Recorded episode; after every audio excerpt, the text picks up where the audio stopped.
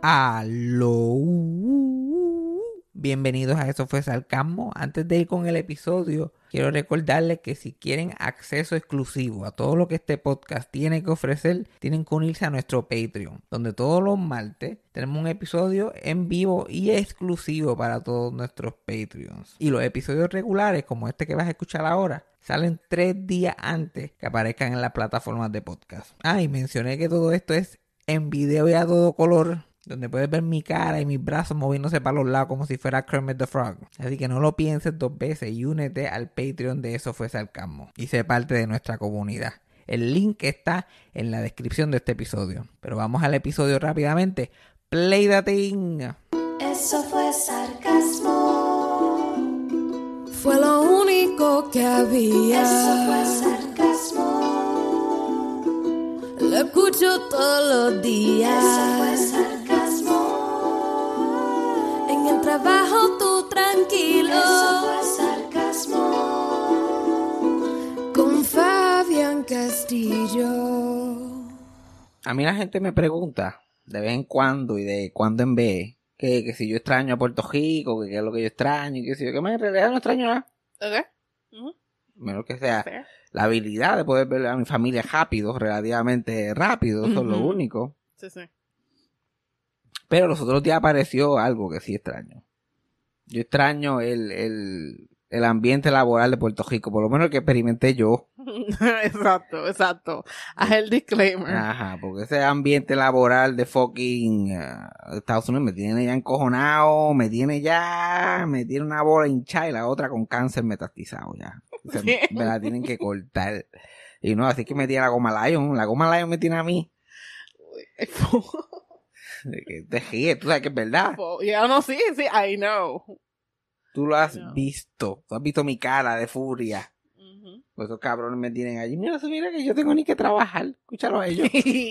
Yo tengo que trabajar. Y No, que trabajar. Y tan condescendientes que son cuando me regañan. Ah, no, hay que, hay que comer para trabajar. Y yo, pues claramente no está chequeando las cámaras. Claramente, porque yo he comido ya, llevo dos o tres meses comiendo. A menos que quieras poner mi trabajo como ver como mi quejo y no hago un carajo, pues ese puede ser mi empleo. Y ojalá, porque no creo que pague taxes por eso. Ujú. Cabrones. Yo me acuerdo cuando, cuando el jefe mío en, en el parque no me cogía trabajando, me mandaba para el carajo.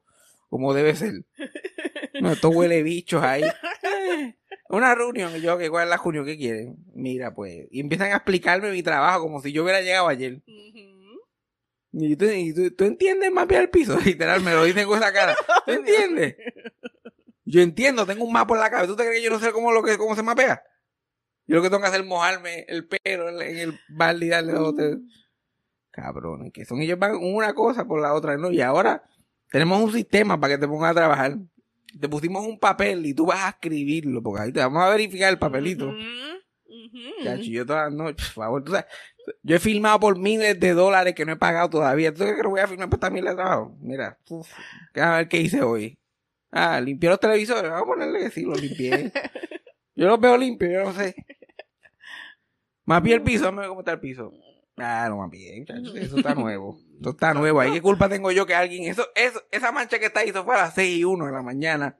Y no hay quien me pruebe lo contrario a mí. Pero son unos desgraciados de verdad. Unos Ajá. desgraciados. Especialmente por la mierda de reglas que me ponen. Porque cuando yo trabajo, pues yo me pongo los audífonos. Me pongo un audífono. Uno. Que no es que estoy bloqueado de todo lo que está pasando.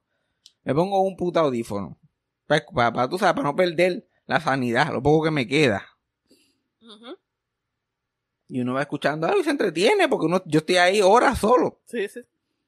moviéndome de un lado al otro, pues uno pone una cosa. No, no puedes ponerte eso, ¿por qué? ¿Por qué no? ¿Por qué no? ¿Por qué? ¿Por qué no? No puede. Y después yo sigo peleando y viene el general manager, que él es Tito, se la saca de la manga, no, porque es que eso no es profesional. Yo, cabrón, profesional. Yo estaría aquí a las 3 de la mañana si fuera un profesional, cabrón. Tú no estás viendo que es un gimnasio. Profesional. Díselo a mi cheque, cabrón, profesional. Díselo a mi cheque. Cabrón, se quieren hacer la gran cosa. Porque ese jefe mío, él, de- él es de esa gente que te entra a la oficina y te dice, this is where the magic happens. Como, como si tú, es un gran misterio sus labores y nadie entiende su trabajo tan, tan difícil Tan que es. difícil. Y, y nosotros no somos la gente que trabaja allí con él, nosotros somos su equipo. Pues nosotros es un team, la verdad. Y él se refiere en serio al team, ¿no? Yo pienso que el team esta vez es el bueno. Es como el noveno team que hemos tenido desde que empezamos, porque la gente renuncia cada cinco minutos. Pero todavía jodiendo conmigo, que soy el único, el único que queda. Exacto. El único que ¿Te queda allí de los que empezaron soy yo. Y explicándome el trabajo. Yo, mira, cabrón, la única razón que estoy aquí es porque hago lo que me da la gana. No joda. Si no, me voy yo también y busco otro trabajito. Lo que pasa es que no quiero. Exacto. No quiero ir a buscar otro trabajo, ya me estoy acostumbrando a esta. Ahora voy a tener que buscar otra mierda más. Infelices. Pero ya se me tienen bien cojonado con eso y con el ponchar. Yo en el parking, yo ponchaba a la a la hora que era siempre. Yo entraba a las qué sé yo, a las diez y media al- en, el, en el parking, yo entraba a las diez y media. Pero en la, las leyes laborales de Puerto Rico, supuestamente tú tienes siete minutos, give or take. Pero tú podías ponchar antes siete minutos, después siete minutos. A las y 53 todos los días yo ponchaba. Salía a las 4, a las 3 y 53 todos los días. Nadie nunca me dio un carajo. Si ponchaba antes me descontaban, si ponchaba después me... Y si había alguien en el parking ya yo podía ponchar, nadie le importaba un carajo. Me pagaban menos chavos, wow. Sí, sí, sí. Aquí un show cabrón, porque cuando llega la persona que me geleva, yo me voy. Puñeta, si entré, eh, si entré a la, yo entro a las 10, si entro a las 9 y 55 y mi turno es de 8 horas, yo me voy a, la- a las 5 y 55, papá, yo no, yo no me tomas a esto. Exacto. Ellos me dicen, ah, puedes ponchar 5 minutos antes. Ajá, ¿y qué pensaba, cabrón? Que yo te iba a regalar esos 5 minutos. No, después, ay, Dios mío, qué generoso él. 5 minutos más para mí, para estar aquí. Ah, chacho, cabrón. No sé, me dicen esas mierdas, ya yo me estoy encojonando porque no está escrito en ningún lado y a mí me está saliendo el milagro. Me está saliendo. ¿Pero dónde tú está escrito, cabrón? ¿Tú crees que yo trabajo para ti? Yo trabajo para el Planet Fitness, a menos que tú se llame eh, Goma Lion Planet. ¿Tú dónde me lo dices a mí? ¿Dónde me lo dice? Porque yo quiero ver esa carta de renuncia cuando me dice, mira, estás votado porque estabas escuchando algo que no era Planet Fitness en un oído. Suspendido. Ujú. Y es porque me amenazaron. Y tú me dijo, mira, tú no quieres que te lo digamos otra vez. Yo, yo no quería que me lo dijeran la primera, pero aquí yo no mando. Tú dímelo todo lo que tú quieras. Saliva es tuya.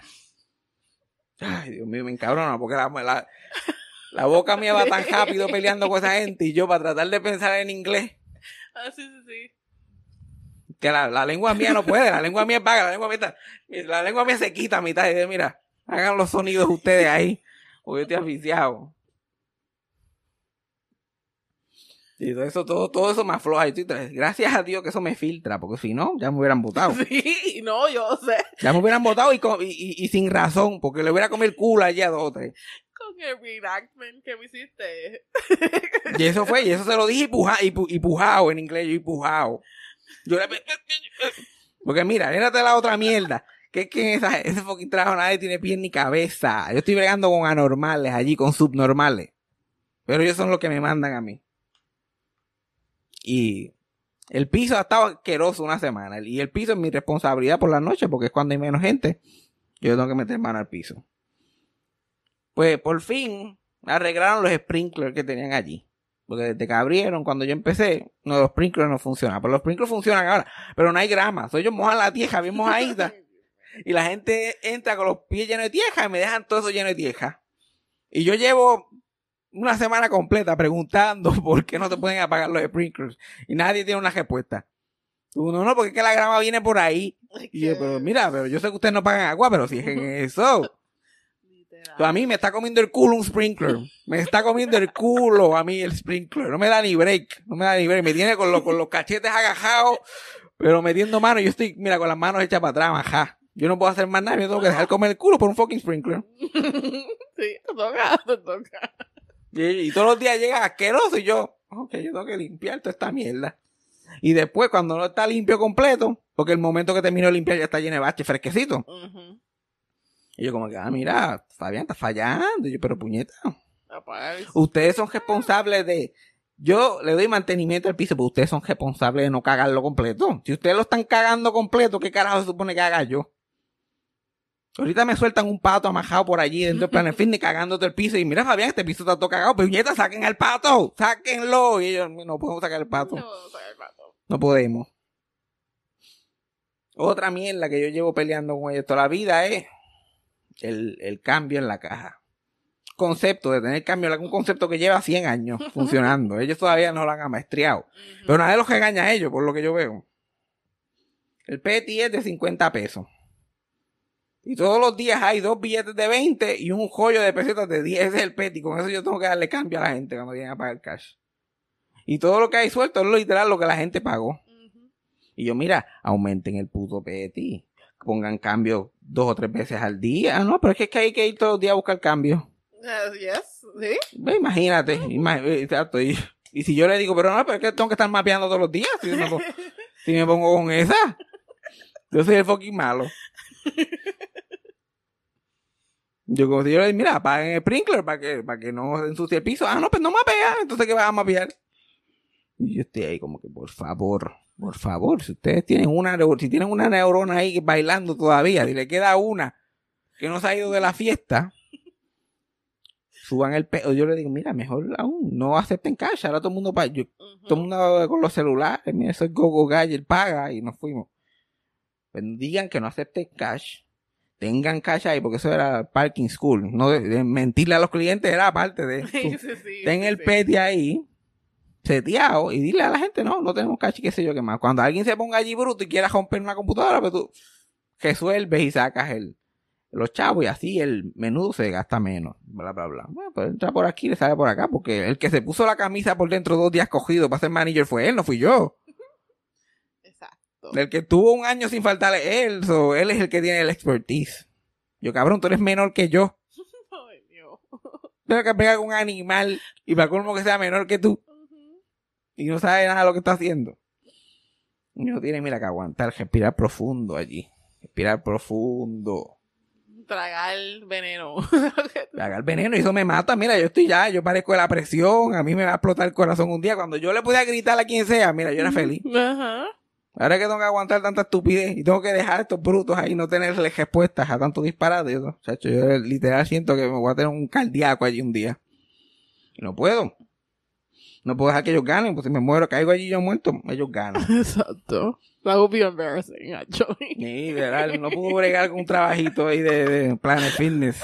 La, la presión laboral que tenía Fabián allí en ese Planet Fitness por la noche era increíble. Nadie nunca va a creer la loquera. Pero cabrones, ¿pero qué? Usted póngase en mi posición. Imagínate que esos sprinklers prendidos. Dios mío.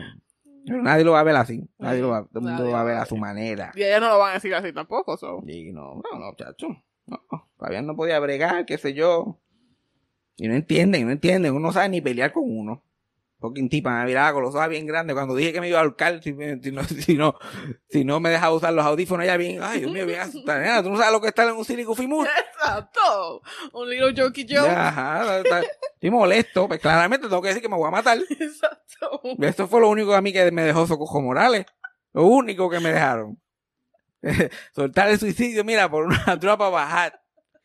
Yo, eh, cuando ella me dijo que después de, de comerme el culo allí de otro, eh, ¿alguna pregunta? Yo, ¿tú crees que yo me puedo alcalde ahí? Y ella, like, no, no puede. No puede. Tú sabes todos los papeles que yo tengo que llenar y tú te ahorcas ahí. Cabrones que son. Pero yo, yo, yo tuve que buscar la forma de, de explotar la, la presión sobre los papeles. En el papelito que yo tenía que firmar que limpié, ellos me daban dos cuadritos abajo para yo escoger lo que quería limpiar. Para yo escogerlo. Y yo cogí, pues escribí que había, este, la envió el parking limpio. Y filmé. Y después dije que había bailado la Macarena. Y filmé. Bien claro. Y yo, pues, jura, ya yo con eso. Las nubes se fueron, las nubes se fueron y el sol regresó. Yo estoy like, feliz de la vida. Pero el otro día fui y el, se supone que todos esos papeles se queden durante la semana. El otro día fui, abrí la carpeta a buscar otro papel y ese papel no estaba. Y yo, Oh. odio a la pendeja. Pero no lo he vuelto no lo he vuelto a hacer. Yo me acuerdo que una vez a mí me dieron un memo en el parking por algo que nunca me habían dicho. Se supone que yo lo supiera. Que eso, por, por lo menos en Puerto Rico, eso es ilegal. Este. Lo que pasa es que aquí en Texas no hay leyes laborales. Exacto. Eso a decir, exacto. Aquí no importa. A mí me pueden votar por feo hoy. No me gusta, está más feo que el diablo, está votado. Uno no puede, pero allá pues hay, hay algún tipo de leyes. Ujú. Me dijeron, después de nunca haberme dicho, de nunca darme reglamento y qué sé yo qué más, que yo tenía que llamar yo no sé cuántas horas antes de faltar. Yo entraba a las 6 de la mañana, yo tenía que, yo tenía que llamar ya a las 2 de la mañana, yo tenía que saber si iba a estar enfermo por la mañana o no. Mm, wow. Y me dieron el memito y yo me di una clase encabronada. Que para firmar lo firmé Filipo Tirado. El, el tipo ese de los muñecos en la televisión local. Filipo Tirado. Y seguí caminando. Y la, y la manager que lo vio no se dio cuenta, lo archivó y que se al otro día el jefe grande lo ve. Y yo estoy saliendo del parking de trabajar y yo, mira Felipe, y bruto, no sabe ni leer. Mira Felipe, y yo, yo como yo no me llamo Felipe, yo sigo caminando. Felipe, Felipe, y yo Fabián, ven acá. ¿Por qué carajo estás escribiendo Felipe? Y yo primero que nada dice Filipo. Filipo tirado. Después me mandó para el carajo y seguimos trabajando. Y como debería ser. Como debe ser, ¿no? ¿Eh? porque uno tiene que entretenerse con algo. Pero no, esta gente lo cogen todo tan a pecho. Me tienen bien cabronado. Ahora yo tengo que buscar la forma de vaguear nuevamente. Yo tengo que reinventar la rueda ahora para vaguear. Estaba bien.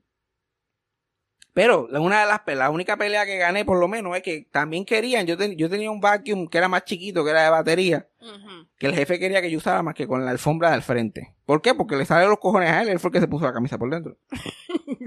y, y yo la usaba para todo el pa- para todo el sitio y lo limpiaba, quedaba brillosito, quedó quedaba nuevo. Él mismo era uno que siempre me estaba mamando el bicho lo limpio que estaba. Yes. ujú. Pero cogió y se rompió. Esa misma semana que me cogieron no haciendo nada, se rompió y desapareció de mis manos. Y yo tenía que usar la grande, que era una mierda ahí que tú te pones encima, como un Ghostbuster, y tiene una manga enorme y un cordón que se enjera con todo el mundo y con todo. Y tú tienes que estar desconectándolo. Porque a mí me están pagando más que a ellos. Yo tengo que pasar trabajo de verdad. Y yo, desde que la vacuum no apareció, pues yo no limpié eso ni una vez Ajá. pues me regañaron del vacuum y qué sé yo, yo les dije, mire, mire, señor, mire señora, que era la que me está regañando, porque nunca me regaña él. Exacto. Nunca, él es listo, él nunca me regaña, así me manda la pobre diabla, la assistant manager a, a regañarme. Yo, mira, yo no voy a hacer el trabajo más difícil, porque a ti te da la gana cuando hay un instrumento que lo hace más fácil. A mí no me importa si a mí me pagan dos o tres pesos más. A mí, eh, las personas que trabajan overnight, eso le corta como 10 años de vida, esos dos pesos más, a mí no me va a hacer ni funifa. Ellos no tienen que saber que a mí no me molestan esos 10 años menos. Ellos no tienen que saber, aprendan a negociar, aprendan a negociar. No es el problema de ellos. Y que yo no tengo ningún otro skill más que estar allí por la noche. Y no hay trabajo overnight aquí. Ellos no tienen que saber nada de esos detalles. Tú vas ahí como si tú estás ganando. Y después que la puse como culo.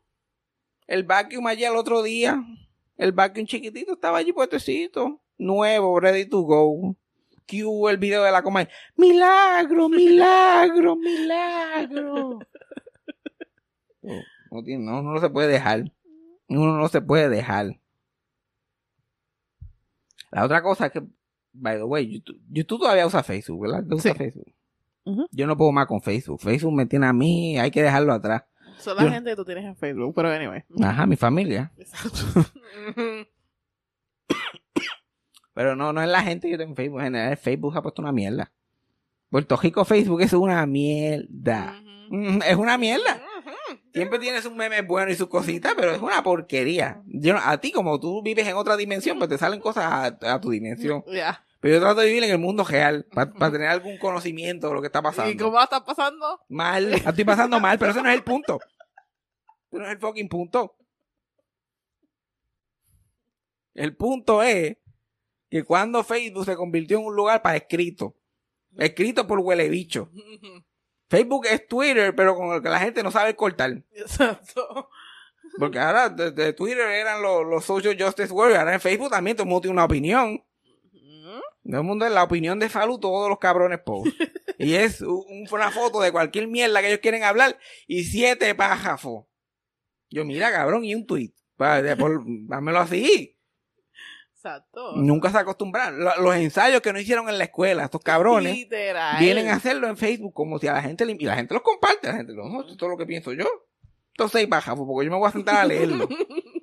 Este fucking concierto de Bad Bunny, todo era cualquier foto de Bad Bunny. Muchos piensan que él es un vulgar, pero y yo, ay Dios mío, cabrón, condénsamelo. Exacto. Comentando a todo el mundo, mira, córtale ahí siete pájafos. Córtale diez. Y, esos son las críticas sociales, esos son los debates públicos, que todo el mundo tiene un cabrón. Eso, pero que tú me dices, hasta los memes son una novela. Eso. Eso es cosa de viejo, pero eh, Sí. son una novela. Una vez había un padre con su hijo y le dijo, hijo, no tengo dinero para... co- de- de-". Y que El hijo lo miró y le dijo, padre, siempre has sido un buen hombre conmigo. Mira, yo no tengo tiempo para esto. Y siempre ahí, siempre, siempre, siempre mi papá o mi padrino, esto ha dicho, mire, cabrones, córtenle, córtenle a tanta mierda. O, o, o, o copy paste en los muros. Todavía hay gente en el 2022. Copy paste en los muros. Ajá. Hoy es el día de los tuertos. Comparte si tú amas a un tuerto. Entonces, si yo no lo comparto, yo soy antituerto. Y yo no pongo esas ridículas. Ujú. Mira ya, vamos a parar con los fucking. Vamos a dejar Facebook con todo ya. No. Solamente te eliminamos a ti. Yo, que- yo estoy loco por dejar mi Facebook, no lo cierro porque si no, no puedo bregar el fanpage. Y ese fanpage que eso está encendido. Sí, que eso está- Ese fanpage que eso está que no eh, que a punto de explotar. Y también porque me pierdo así, porque Facebook, bueno, pues uno ve a la familia y no está pendiente, co- cómo feos se están poniendo los sobrinos y cosas así. Eso es lo único que me tiene majado ahí. Mi tío es igual, mi tío dice, mira, a mí no me sale más nada que lo que pones tú y lo que pone Noti uno porque yo le he dado un follow a todo el mundo. Porque uno empieza con el no, un follow. Cada vez si uno ve cada mierda que uno, uno le dan follow, no se queda viendo más que lo que uno postea. Porque todo el mundo siempre se tira una mierda. Pachi, ¿qué tú me dices de eso? De eso. Y la colma, que son unas opiniones que son como que, ah, yo, yo respeto tu, tu, si, si yo tengo que respetar tu- tu- tus valores, tú tienes que respetar los míos. Y es un, una gaja del diablo, es la mano de Vecna, pero tiene una bandera, una pulserita de, con, con, con- de arcoíris. Y muchacho, gracias a Dios que respeta mi opinión. Yo te respeto, diablo, pero aléjate de mis hijos. Y eso es completamente normal. Tú en Facebook. Hacho, yo vi uno que a mí me tu, yo tuve semanas pensando eso y riéndome. Que el cabrón que como que a los hijos, ah, tú no lo puedes dejar hacer lo que le dé la gana y qué sé yo, tengo un hombre, tiene que crearlo para que sea un hombre de bien. A los 18 años que haga lo que le dé la gana. Y yo, ok, es una opinión normal Ujú. qué sé yo qué más. O si, si el hijo tuyo te dice a ti que quiere ser princesa, tú le dices que no. De la misma forma que tú le dices que se tiene que lavar los dientes y se tiene que acostar a las 8 de la noche. Ellos tienen que entender que la vida no es como ellos la quieren. Nada de eso de princesa, nada de eso de tres géneros. Tú le vas a enseñar las cosas como es. Después, si cuando tiene 18 años quiere tener cinco géneros y quiere ser una casarse con iguana, tú lo dejas. Ya. Mm, Yo, yo, yo- ese es el chef kiss de los disparates. Yo lo leí tres, tres y cuatro veces. Yo como que alguien genuinamente posteó esto como que esta es mi opinión sobre el tema. Alguien genuinamente dijo, yo no voy a comentar más nada, lean esto. Esto, esto expresa lo que yo pienso sobre toda esta situación. He hecho deep research aquí en Facebook y esto me parece coherente y necesario. Y para colmo, todas estas cosas que siempre las postea mi, mi padrino. Y, y mi padrino y mi papá son mejores amigos desde que están como en kinder. Y mi papá es gay. Great. Es a mí, yo estoy como que Pero yo... tu papá le da chair. Mi papá le da hearty chair. Me va a dar hearty chair. Yo opino lo mismo. Yo no empecé a mamar bicho hasta los 18. Como debe ser. Como debe ser. Mi papá es homofóbico. Mi papá es... él- la gente gay tiene que ser como él, es gay. Escondido. Gay a lo mío. No, no es ni escondido, pero gay a lo- un gay como yo. Con el pinky up. Gay fino. A esos gays ahí. Esos gays que hacen ruido cuando caminan. Olvídese de eso. Todos unos patulecos. Las uñas, ok, con uñas. mm, mm. Ah, sí, no. Él, le- pues, cuando vio las uñas mías, como que ah, es tan bonita, pero, esa- pero si pasa, dice, suerte que no eran largas. O si iban a ser largas, no me monto en el cajo. Pero esa gente que están con esas uñas largas, tan ridículos, tan maricones. y güey.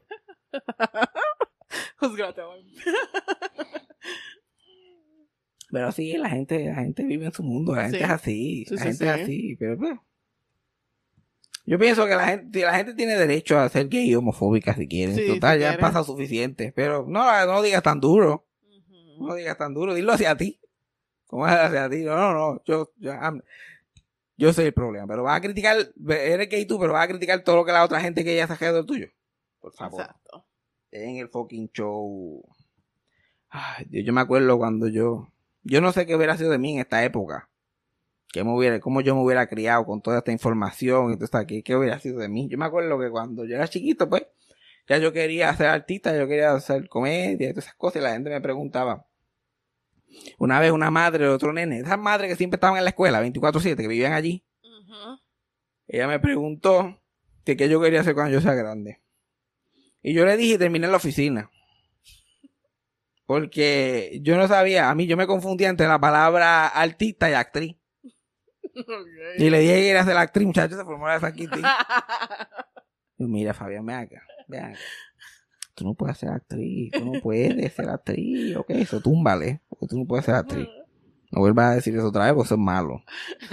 Eso es malo. Y yo como que yo soy decir que quiero ser Lupita Fejera, ¿es malo? No, pues carajo. Yo no sabía que era tan odiada aquí.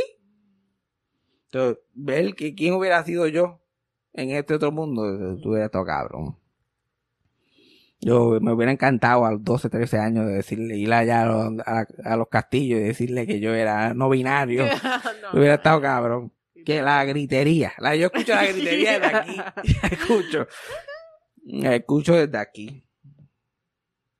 Pero, gracias a Dios eso no pasó. No. Probablemente no lo hubiera hecho, yo hubiera, yo hubiera sido más inteligente que eso. Sí, sí. Esa gente que como que, "Ah, fíjate, yo no me voy a... ¿Para qué? ¿Para qué meterme en esos revoluces? ¿Para qué? ¿Para qué? Ay, bien. Una cosa que te... Que quería hablar, llevo semanas queriendo hablar de esto y se me olvida, es el critical que tienen en HBO, HBO en general, HBO Max, que es lo de Warner Brothers. Que Mm. Warner, eh, Warner Brothers ha tenido una mala suerte, eso le han, se lo han pasado de mano esta es la puta que nadie quiere. Lo siguen Ujú. vendiendo y comprando y vendiendo y comprando. Y, a la- y el momento que lo compran, lo quieren vender. Creo que el último, hace como dos dueños atrás, que fue como en el 2017, fue AT&T. AT&T se los dio a otros cabrones. Y ahora se lo, se lo vendieron a Discovery. Y Discovery lo compró para acabar, aparentemente lo compró para acabar con, con todo lo que tenía. Exacto. Ya que Warner Bros. estaba echando para adelante y HBO Max es una de las mejores plataformas de streaming y lo tenían todo y estaban usando la franquicia, las franquicias que tienen. Ahora se fue todo al carajo, han cortado un montón de cosas, se jodió la película de, de Batgirl, creo que era, se jodió una película de Scooby-Doo que ya estaba hecha, que una, era una secuela de la Scoob, esa que salió en el 2020. Y Warner Bros. se enfoca mucho en películas directo a DVD o, de- o que salen, ahora salen digitalmente, Sí, sí. que las tiran en HBO Max ahora y qué sé yo. Y ellos quieren cortar todo eso. Y quieren cortar eh, programación para la televisión como tal. Y ellos son dueños de Cartoon Network y de un montón de casos. Como que, ah, todos estos Mm. shows que están aquí se jodieron. exacto. Después que había, que, después que ellos recientemente habían anunciado un millón de cosas que venían por ahí. Ajá. que si hicieron una programación para preescolares en Cartoon Network, que eso nunca lo había tenido. O sea, que Nickelodeon siempre ha tenido Nick Jr., Disney siempre ha tenido Playhouse Disney. Ahora, este, no, ahora Car- Cartoon Network tenía un cartoonito y tenían a Sesame Street y estaban creando shows de nenes chiquitos con, con sus personajes. Oye, estrenó una semana antes de que se jodiera Bugs Bunny Builders, que era Oh. como que literalmente cojan a Bugs Bunny y háganle un Bob the Builder. Porque originales no son, pero por lo menos. Y ellos cojan estos personajes y pónganlos a hacer Bob the Builder. Ajá. Iban a hacer uno con Scooby-Doo, todavía no estrenado, uno con Tom y Jerry. Ya estos están producidos, estos están planchados. Ya to- están en duda todo. Porque ellos no quieren sacar cosas para televisión. Ellos lo único que quieren sacar es para cine. No le importa más nada. Y no tienen interés en animación. Entonces no sé por qué compraron Mm. Warner Brothers, que tiene Warner Bros. Animation y todo lo de Hanna-Barbera y un montón. Literal. Literal. Nadie y lo que quieren crear es cheap reality content, porque eso es lo que Discovery hace. Entonces, ¿para qué compraste esta otra? Eso es, ha, ha sido, parece que lo hicieron de maldad para matar todo esto. Stop it. Los. Looney Tunes que estaban, que por fin, después de desaparecer por años, estaban teniendo otra vez el renacimiento, ahora tienen un programa para preescolares, el programa, el reboot que han hecho de los cortos apegado, lleva años ahí. Y van a hacer dos películas basadas en, ese- en esos cortos. Una de Daffy Duck y Porky Pig, que ellos se encuentran con un extraterrestre y qué sé yo qué más. Otra de Box Bunny, que era un musical. Musical de los Looney Tunes, el primer musical original de ellos. Iba a ser de que Box Bunny se- iba a retirar de su show en Broadway y se iba a retirar para ser un conejo normal. Y deja a Daffy Duck con- a cargo del show y lo secuestran. Y yo desde que escuché eso, yo, coño, se escucha como que bien. Eso está right up my alley. Yeah, Musical. yo que tengo. Literal, una mierda que no tengo que ver en el televisor. God. No, pues te escucha, para, por lo menos para los fans se escuchaba, cabrón. Y, y cosas que no se habían ni intentado hace años. Como que producir cosas nuevas, Sí, sí. todo en duda. Y eso a mí me. Lo que es los Looney Tunes y los Mopeds tienen una mala suerte. Sí. Todas las franquicias que a mí me importan tienen una mala, no salen de una para meterse en la otra. Ya los, los tienen un programa nuevo y por poco se matan estrellando un cajo allí grabando la serie. Y ya tú verás que esa serie estrena y algo va a pasar que no va a pegar, porque siempre no pega, bien pocas veces, como que, bueno, la película es una mierda, o el show que están haciendo es una mierda y la gente lo ve y quedan aterrorizados Ujú. o el show o la película que están haciendo es buena y es como un return to form, pero la gente todavía está marcada la última. Exacto, sí, sí, sí, sí. y ya tú verás que la última que ellos hicieron fue una mierda, esta película, esta serie, da- a menos que haga un milagro, todo el mundo se la va a pasar por el culo. Y, sigue, y seguiremos luchando. Ujú. Lo único que queremos es, mira, Mopeds y Looney Tunes para uno poder ser feliz. Por lo menos para yo ser feliz. Lo único que me queda. Pero no. Y esas películas de Scooby-Doo Direct to Video. Esas películas, la gente que las, que las vio, especialmente las primeras dos o tres, esas películas es lo mejor que hicieron de Scooby-Doo de toda la franquicia. Like, chacho, yo sé que tú no has visto Scooby-Doo, pero Scooby-Doo Zombie Island. Scooby-Doo Zombie, esa película es una obra de arte. Y es una película que fue straight a VHS ni a. DVD. Eso, dang. Que en esa película los monstruos son reales. Que es como que el twist de la película, que no es un tipo ahí al final. Y yo, dije de puta. Ok. Dije puta. No, no se gana un Oscar, es una injusticia. Pero ahora van a cortar todo. En verdad nunca he pensado cómo hacen dinero con esas películas tu DVD. Ya no sé quién es que compra todas las películas de Scooby-Doo que salen. Bueno, Yo las veo en Cartoon Network, ¿qué más? Será los true fans, los fans de verdad. Yo me acuerdo cuando eso era mi vida en, en Borders. Yo iba a Borders a ver los DVD. Cuando ese Borders abrió en Mayagüez Mall y estaba esa, todos esos de esos de los DVDs ahí, nuevecitos, esos DVDs nuevecitos y, y cada uno 50 pesos. Porque los DVD eran caros. Sí. Que era el first season de Full House, era 50 pesos. Y cuando 50 pesos eran 50 pesos. Exacto, exacto. Y ahora tú, yo no, tú pides unas alitas y te salen 50 pesos. Literal. Pueden ver mi, pueden ver mi cara de alcohol. Yo he pagado 52 pesos por dos combos de alitas. Yo te puedo decir a ti. Yeah. Pero el, el, la- cada season valía 50 pesos. Chacho, yo tenía que ojar y pedirlos para Navidad, ir season por season. Los DVD que yo compré, que tengo una que eso es basura. Eso es lo que tengo ahí, que eso es basura. Eso es lo que tengo ahí. Tú puedes comprar la serie completa de cualquiera de esos shows por 10 pesos ahora. Los mismos DVD. Y Yo me acuerdo que no, yo explicándole a la gente, no, esto vale 50 pesos ahora, pero esto es coleccionable, esto va a valer chavo. Yeah. Esto va a valer dinero. Cuando esos shows, mira, desaparecen, como si ellos no estuvieran haciendo copia. Ellos me están, me están vendiendo el show a mí. Y mi mamá se lo creía. Yo, por 50 pesos, yo espero que tú tengas los derechos de los tres chiflados. Te llegue un cheque. Ay, residual. Los residuals. Más vale. Yo, yo- yo espero que tú, tú seas co-dueño de la casa de Bob Saget. Estos seasons de Full House. Es el title de la Casa Francisco. Fabián Castillo Presents. Turum, purururutum. Tenía que ser así, porque 50, dos seasons 100 pesos. Sí. Hasta un show que no duraba mucho, de tres temporadas, te salía 150 pesos verlo en DVD. Y yo ni DVD player tengo hace siglos. Pero los DVD todavía están porque coño que costaron caro. Y después poco a poco fueron bajando y bajando. Y ya llegaron al... Ya cuando yo iba a Specs, que hasta Specs se fue a ajuste en plaza. Specs tenía los DVD todavía por ahí, pero los DVD todos jodidos, como que todos sal- se veían todos usados. No. Como que llevaban 500 años en un warehouse. Algo me dice que esos seasons de televisión nunca se vendieron como yo pensaba que se iban a vender. Ajá. No había mucha gente como que por fin todos los episodios de Golden Girls Season 4. Ahora sí que es verdad que esto se prendió. No, no puedo ir a la fiesta. Estoy viendo si... O sea, que yo... Yo pedí, me acuerdo, un año yo pedí una temporada de Golden Girls para mi cumpleaños y un DVD portátil, que eso también era la... Ajá, el combo también. Que imagínate dónde estaba yo en el nivel de la tecnología, que para mí eso era un game changer. Yo dije que yo puedo ver esta película donde sea en mi casa. Uy, yo con el estreñimiento, viendo en el baño, yo cagando y viendo Golden Girls, feliz de la vida. Y para mí eso era la tecnología más grande que había en el mundo. Yo pensaba que no había más nada. Después vino el streaming y toda la mierda. Y mató. Todavía, yo, debería ver si hay un DVD portátil por ahí. Pues yo usaría uno. En vez de, de gastar un montón de chavos en un iPad. Mira, yo tengo los DVDs ahí. Ponérmelo ahí en la falda. Y ver tranquilamente mi, mis episodios de Golden Girls. Que nada, que yo terminé teniendo la colección más random del mundo. Porque como eran tan caros. yo iba perdiendo como que interés en comprarlo. Yo, estoy, yo tengo como que Season 7 de Golden Girls, Season 3 de The Lucy Show, Season 1 de tal show. Yo nunca, nunca tengo la colección completa ninguno. El único show que activamente este, trate de coleccionarlo completo era tan obscure ese show y no se ve, casi nadie lo veía, que nunca sacaron la tercera temporada en DVD. Eran tres temporadas y se sacaron la primera y la segunda. La tercera todavía, sol de hoy la estoy esperando, eso fue hace como 15 años que salió la segunda. Eso no creo que va a salir. No creo. No. Y salió en Disney Plus, pusieron esa serie que es Eight Simple Rules. Y no pusieron el Season 3 tampoco, el Season 3 se lo metieron por culo.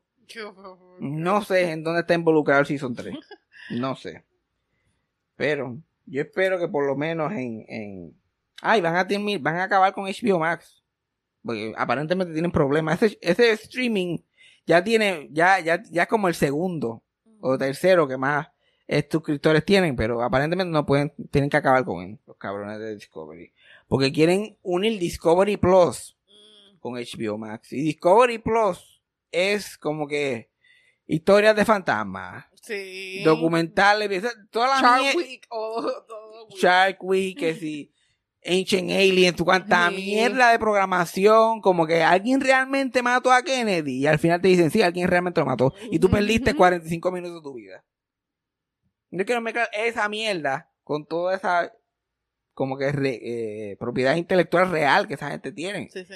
Películas desde los 30, que si todas estas series de televisión, todas estas comedias, todas a mezclarlo porque, porque son lo mismo, porque es 50. Mira, lo que tienes que hacer es abrir una ventanita de Discovery en el HBO Max. Este, Una ventanita que ya ellos tienen que si Sesame Street, que si esto, que si lo otro. Abajo, mira Discovery, pero si quieres ver estas mierdas de reality, dale clic aquí. Literal. Pero pues otra cosa que me preocupa es Sesame Street, que otro que se van a ir enjedados. Porque si no, no producen cosas lineales para la televisión ni, ni para streaming, especialmente que dijeron que no estaban interesados en programación para niños, Sesame Street se va a ir al ajuste. Entonces Sesame Street tiene que buscar otro sitio que los coja, por lo menos ellos son dueños de todo eso, pero buscar otro sitio que los coja, que le dé el mismo negocio de que ellos puedan sacar sus episodios en PBS todavía y tener ese acceso a, a la gente con más escasos recursos. Hay que ver, hay que ver si ya mismo votan a toda esa gente allí. se- Le subieron la gente de los Gentrified, el canto completo. Sí. Eso es lo, lo único que, que le falta a esa gente. Ah, y otra cosa que yo extraño mucho, que ya no existe, ya no existe. Y acá otra cosa que a Cassandra no le gusta, a Cassandra me critica porque a mí me gustan estas cosas, son los sitcoms, pero los clásicos. OG Yo no te sitcom. critico porque te gustan. Es que tú esperas que todo lo que tú uno te demuestre sea como que un sitcom like. Tú no sales de la fórmula. Ah, yo no sé de la fórmula, Yeah. oh, mala mía. Él, él él pensaba que Stranger Things fuera como un little sitcom también. Yo no esperaba, es quien dijo que yo esperaba yes, you did. Claro que no, yo sabía lo que era, por eso no lo quería ver. No. Ay, yo felices solamente. Yo quiero esta parte solamente. Ajá, porque a mí personalmente no me, no me- quiero ver a la gente pasándola mal. Ajá. Porque yo quiero ver nenes chiquitos pasándola mal. Y el diablo, es un nene chiquito que el diablo está detrás de ellos y el diablo es bajegón. Good luck. Ay, Good luck. Todavía no lo entendió, that's fine. Ese es el diablo. Es el diablo. Yo así como los viejos que ven televisión y lo interpretan a su manera. Me acuerdo, Anyways. una me acuerdo que una vez yo estaba en el cuarto y, y mi hermano chiquito estaba viendo televisión con mi abuela Milagro en la sala. Y de momento yo escucho a mi abuela decir, míralo, míralo, tiene la boca en el cuello, tiene la boca en el cuello. Y yo, like, anda, ¿qué carajo pasó? Y salgo cogiendo. Y es Sheen, el de Jimmy Neutron, que tiene, que tiene la boca aquí. Yo nunca me había fijado. Pero ella por poco, poco le hago infarto con el cabrón. Pasito yo. Yo, yo lo que veo es el diablo bajigón ahí. Le llaman Vecna. Porque obviamente no han estudiado la Biblia estos cabrones. Sí, ok. Porque la Biblia lo dice, tres días de oscuridad, el diablo bajigón, it's all there, it's all there. Ok. ¿Y qué cosa que po- y qué cosa que, Ajá, po- pero que ¿qué que en, que en Stranger Things el, el único poseído, mira, el, el que está poseído es medio, ya tú sabes. Qué cosa, qué casualidad, pero esto no tiene nada que ver con el diablo. Eso, lo malo no está involucrado aquí. No está involucrado aquí. Yo no pienso que todo debería ser un sitcom, pero ajá. en mí era, era, porque ya decir que los sitcoms nuevos yo los veo es, fíjate de eso, pero era mi de esos favoritos. Yo veía uno detrás del otro cuando era chiquito, uno detrás del otro, y ese era mi mundo. Yo quería vivir ahí en ese mundo. Y eso era lo que yo quería hacer también, porque yo pensaba que eso era high art. No, yo te lo he dicho cuando estábamos viendo televisión. Yo, yo veía a Steve Urkel, yo decía, chacho, Cha- Chaplin le mama el bicho a este cabrón. Chaplin le mama el bicho a Steve Urkel.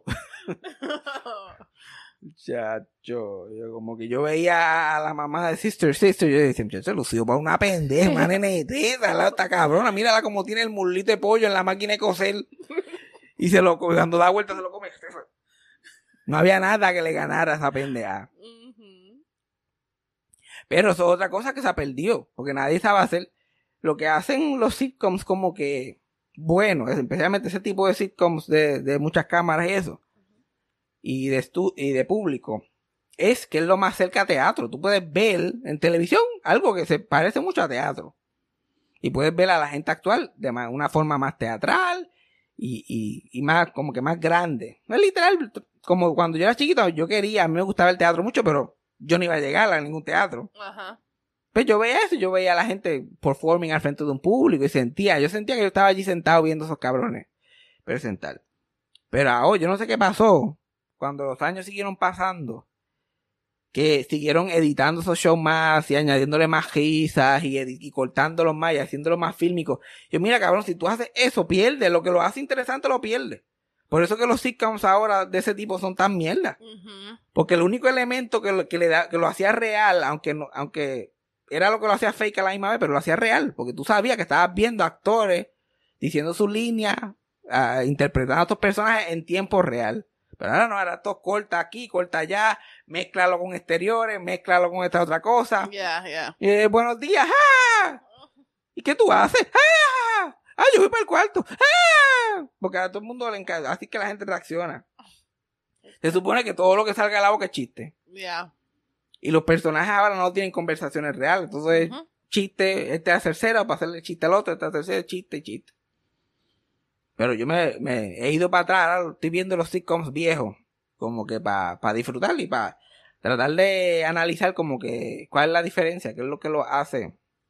Y me puse a ver a Cheers, que es uno de los clásicos clásicos, esos peak sitcom, especialmente lo que yo digo, de solamente dejar la cámara ahí, dejar que esos actores como que se muevan de un lado al otro. Ellos no salen de la baja.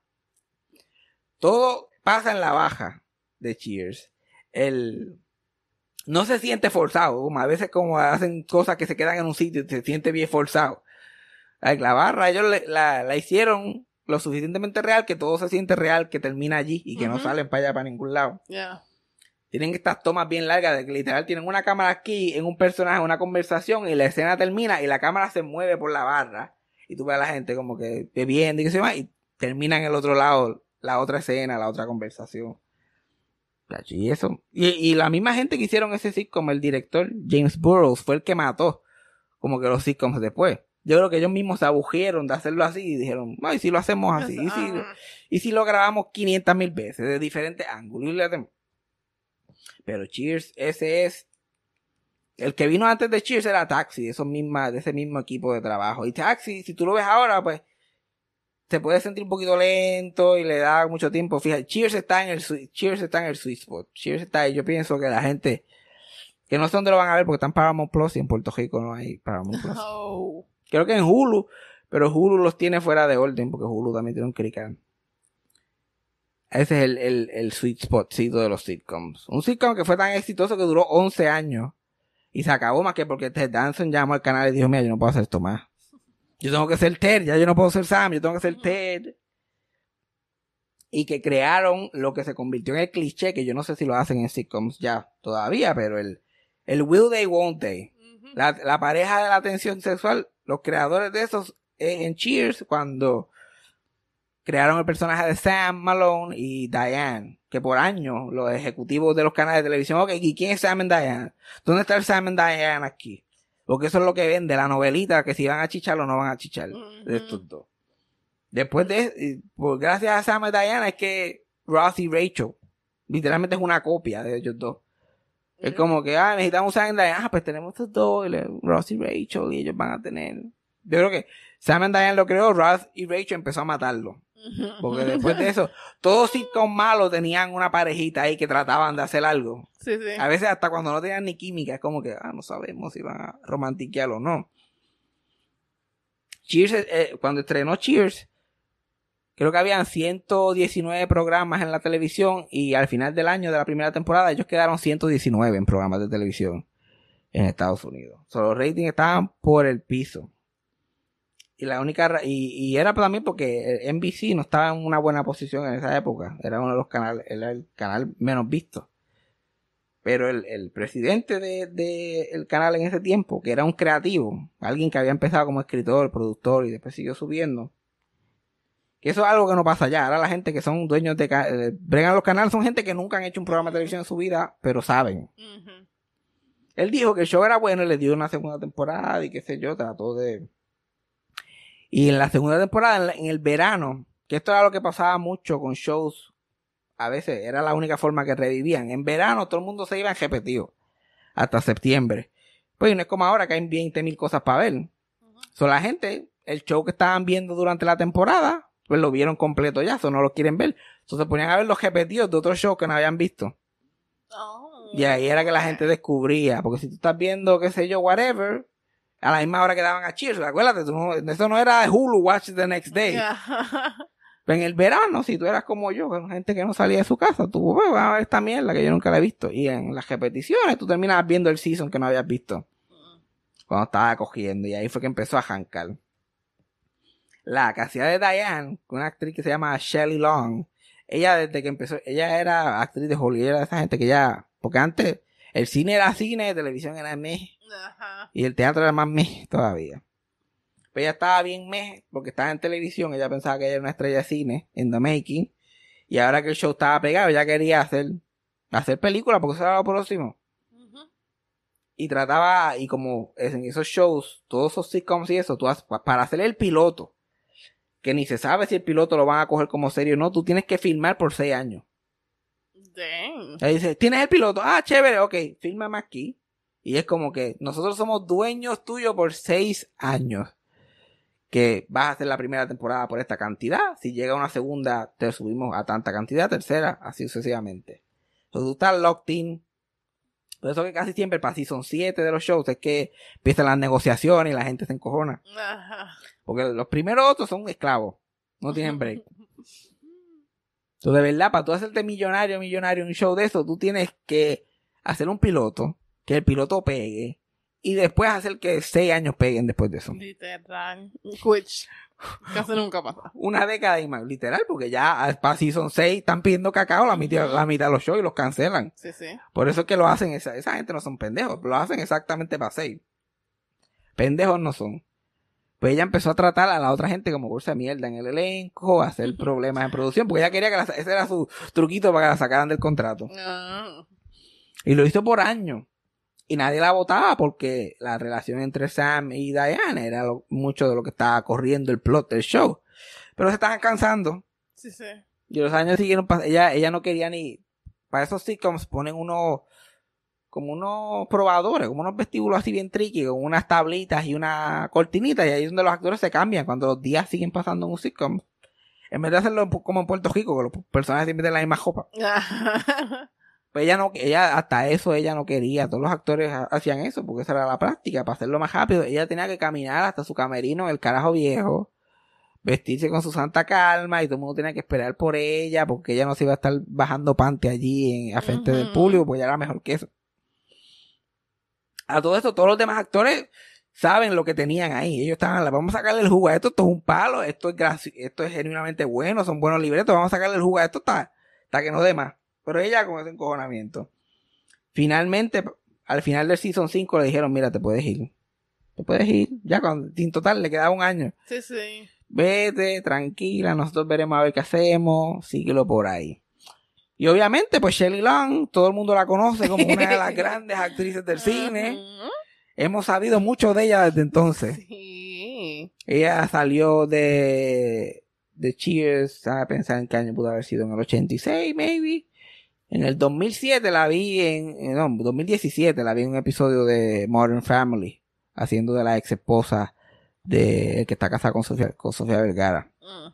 Son muchas, muchas cosas buenas pasaron. Sí, sí, Aparentemente decidió volver a la televisión. y la llamaron una vez. Y aquí viene la otra cosa brillante de este show, que ellos reinventaron la rueda. En el show, Sam era el dueño de la baja. Y él era un ex pelotero alcohólico que eh, manejaba una baja. Ya estaba, ya estaba sobrio. Él estaba sobrio, no bebía, pero todavía era dueño de una baja. Pues en- para el final del Season 5 hicieron de que ellos se iban a casar supuestamente, después todo terminó en desastre, como pasaba con ellos dos. Y él vendió, eh, cuando empieza Season 6, él vendió la baja. Se había ido para yo no sé dónde en un barco. Y, él- y resulta que el barco se había hundido y había perdido todos sus chavos. Oh. So él tiene que volver a la baja a ver si puede conseguir trabajo como bartender allí. Y la nueva manager está bien buena, pero una hija de la gran puta que la hizo Christy Alley, que fue la que se unió al elenco. So, literal, ellos, el show se quedó igual, pero a la misma vez cambió completamente la dinámica. Sí, sí. Ahora, esta tipa es la jefa, este tipo es un pobre diablo ahí, Sí, bartender, la está pasando mal. pasando la vida se la había cagado en la cara por irse detrás de una tipa. Le pasa a mucha gente, como le ha pasado dos o tres en esta vida. Y los empleados se habían quedado ahí, pero estaban en uniforme. En el primer episodio le habían puesto un uniforme, le estaban haciendo la vida de cuadros, que después eso se va quitando. También en Cheers, uno de los miembros del elenco se murió. Después de tres temporadas, eh, Coach, el personaje que había sido un hombre mayor, que había sido el coach supuestamente de Sam, en cuando estaban en la Grandes Ligas, ese hombre se muere por una condición en el corazón. Y para Season 4, se muere a mitad de Season 3. Y ellos lo que hicieron es que mueven el orden de los episodios. Para que él esté en algunos episodios y en otros no. Y él estando ya muerto, es como, oye, ¿dónde está coach? Ah, se fue a visitar a la sobrina. Oh. Así terminaron Season 3. Y en Season 4, pues dicen que él se murió durante el espacio de Season 3 y Season 4. Y audicionan a un, a un- Querían a alguien joven para ese papel. Él era el, el- como que el brutito del show. Y audicionan a. A Chamaquito para hacer el brutito del campo. ¿No? Coger los jóvenes esta vez para que no se nos muera a mitad. Y ahí fue que. eh, Y ahí sacaron a Woody Harrelson. No. Woody Harrelson, ese fue su primer trabajo. Y fíjate, Woody Harrelson le metió todas las temporadas de ese show, le sacó el jugo y somehow lo logró. Y... Ahora es eh, lo que hace cine. ¿Quién hasta se imagina que ese hombre hizo ocho temporadas de televisión? Ujú. Así que Shelly Long la cagaste ahí. Exacto, ella. Yo creo que ella lo sabe, yo creo que lo debe saber Sí, sí, sí, sí. Lo de saber. Sí, sí. Pues, y después con Christy Alley, el show duró seis años más, duró más que con, con, Sí, con la la- otra. con el Sam and Diane relationship. Y también este otro show que, que pegó bien cabrón añadiendo personajes. Porque añadieron a Woody cuando este se murió, también añadían cuando guest stars eran bien buenos en la baja. Pues como era una baja, la gente siempre se podía volver. So, fulanito que ahora viene todos los días. Fulanito. Añadieron a Fraser, el personaje de Fraser, como un novio que tenía Diane. Que después pega tanto que lo hacen miembro del cast. Después la novia de Fraser, que era una psicóloga igual que Fraser y qué sé yo. A ella también la añaden al cast. Ellos están allí metidos el día. Cuando, cuando Sheer se acaba, que es uno de esos finales históricos que vieron cientos de millones de personas, lo que, lo, que, lo mismo que pasa ahora, que 40 millones de personas de Stranger Things y es el palo del universo. Ya. Y antes te cancelaban por 40 millones. Pues hicieron un spin-off con Frasier. Y el spin-off de Frasier duró 11 años también. Solo estuvo como 20 años, 20 y pico de años haciendo del mismo personaje. En dos sitcoms diferentes. Le dicen el, el, el Susa Epifanio de, de allí. Weird. Pero es un mega guiso. Es un mega guiso. Tú, tú llevas haciendo el mismo personaje desde que empezaste a trabajar allí. So, si tú estás 10 años más, estás haciendo el mismo personaje. No, me imagino. Si yo, si yo fuera myself y tú fueras myself, ya estuviéramos desempleados hace tiempo. no. No. Además de tener el sitcom, uno de los sitcoms más exitosos, fueron uno de los pocos que pudieron romper la rueda con eso de, los de los spin-offs. Porque el spin-off lo hicieron tan diferente al show. Lo único que tienen en común es el personaje. Yeah. Cambiaron, ok, tú no vas a entrar a la baja, tú no te vas a encontrar con ninguno de estos otros personajes, tú no vas a mencionar a esta gente, tú vas a hacer como normalmente hace la gente en la vida real. Tú te vas a mudar para otro sitio y te vas a olvidar del gesto. Sí, sí. El único personaje que iba, que, que entraba y salía de eso era la, la que hacía de la novia de él en Cheers, porque se convirtió en su esposa y habían tenido un hijo en Cheers, so Mm. ella entraba y salía mucho. Pero de lo contrario, le añadieron una historia, un backstory completamente diferente. Y hoy, presentemente, mientras grabamos esto, eh, Kelsey Grammer, que es el que hacía de Frasier, está tratando de hacer un reboot de Frasier. Completamente diferente también. Quiere poner a Frasier en otro sitio, con otro personaje, haciendo otro show, y lo quiere hacer para Paramount Plus. Todo el tipo no se ha cansado. Y hay que seguir siendo el mismo. Sí, porque todos los otros sitcoms que ha hecho no han pegado, no han durado mucho tiempo. Y esta es otra cosa de los sitcoms que son así, mu- muchas cámaras, público, todas esas cosas. Los actores les encanta. Ese es, que se olvide, ese es la hostia para trabajo de actores en Hollywood. Porque eso es 8 a 5, lunes a viernes, y nos fuimos. Nada de esos sets de cine o estas series que son de una cámara, que son 18 horas todos los días y graba de noche y graba de día. Es como que ah, vamos a grabar de noche, apaguen las luces del estudio. No tienen que estar con nada a comer mierdería. Tú llegas el lunes a las 8 de la mañana, lees el libreto, te pones a hablar mierda con los demás. Ellos te dicen, ah, vete para la casa que vamos a cambiar el libreto, vuelve mañana. Vuelves al otro día a las 9 de la mañana con tu cafecito. Ensayas ahí, mojoneas un hat. Yo sé, es el verdadero palo. Por eso que esa gente que salen en esos shows quieren seguir repitiendo. Sí, sí, sí. Por eso Sí. que Raven Simone todavía está haciendo de Raven. Y está como, ok, ¿cómo podemos reinventar esto para meterle cuatro años más? Cuatro añitos más. Y no jodemos más. Ok, Pero para cerrar esta semana, adivina cuál es el, el episodio. Tú estás como poniéndome mucha cara hoy. Tú estás poniendo mucha cara. Tengo hambre. Pues dale, pues dame, dame cejar, dame. ¿Cuál es el último sitcom de, de ese tipo de sitcom bueno que se produjo en Estados Unidos? En mi humilde opinión. Ah, Que lo tenía todo, que lo tenía todo. todo. ¿Cuál? One Day at a Time de Ah, Netflix. ok, yeah. One Day at a Time no estaba con esas ediciones estúpidas, era todo eso. Tenían unos caballotes de actores y actrices. A Rita Moreno se comía la escenografía si la dejaban. Tenía sus momentos dramáticos que no tenían la risita esa, porque yo no entiendo por qué. Eh, los sitcoms ahora es la risita o si estamos tristes vamos a ponerte la música triste. Mire cabrón, silencio. Cuando yo la paso mal en la vida normalmente es en silencio. So, te podemos entender el concepto. No me tienes que decir a mí cómo me tengo que sentir. Exacto. Que esa otra mierda de los shows que no son sitcoms, esos como Stranger Things, que Stranger Ujú. Things cada vez que hacían un chistecito hay que poner la música de chiste, esto es un chiste. No, they don't do that. Sí, igual que Grey's Anatomy o las novelas, de momento. De momento tú estás así, ay, ¿dónde está Will? Y de momento, y te entraba el Murray, el personaje de Murray con alguna pendeja. Y ahí que tú Ya. sabías. Están setting it up. Ya, no me tienes que decir. Si es gracioso, me gío. Si no, no me gío. Ya. Y se acabó. Bueno, vámonos, que está tan allá.